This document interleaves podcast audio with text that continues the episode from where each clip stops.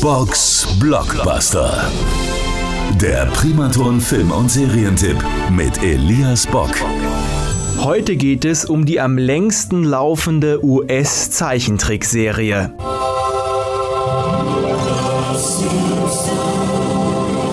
Die Simpsons, die Serie rund um Homer und Marge sowie ihre Kinder Bart, Lisa und Maggie, gibt es seit 1989.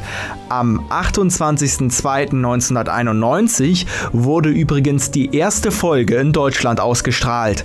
Damals war Helmut Kohl noch Bundeskanzler und was der Euro ist, das wusste damals auch noch niemand.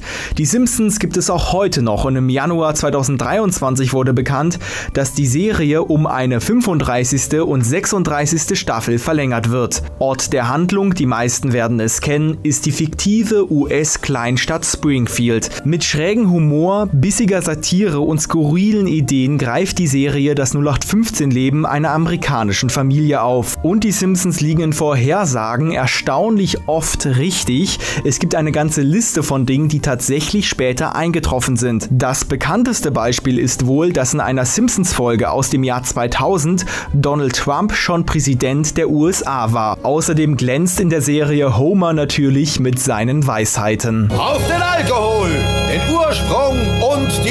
Lösung sämtlicher Lebensprobleme. Also ich bin ja ein absoluter Simpsons-Fan, obwohl ich zugeben muss, dass mich die neuen Folgen nicht mehr wirklich abholen. Als Norbert Castell, die Synchronstimme von Homer Simpsons, dann stirbt, war es für mich mit den neuen Simpsons-Folgen endgültig vorbei. Doch die alten Folgen von Simpsons aus den 90ern oder Anfang 2000ern sind immer noch Weltklasse und sorgen am Feierabend einfach für richtig gute Laune. Die schönen, guten alten Simpsons-Folgen kommen übrigens jeden Dienstagabend auf Pro7 Max. Alternativ findet man alle Simpsons-Folgen auf Disney Plus. Box Blockbuster. Der Primaton Film- und Serientipp mit Elias Bock. Alle Folgen gibt's auch zum Nachhören auf radioprimaton.de.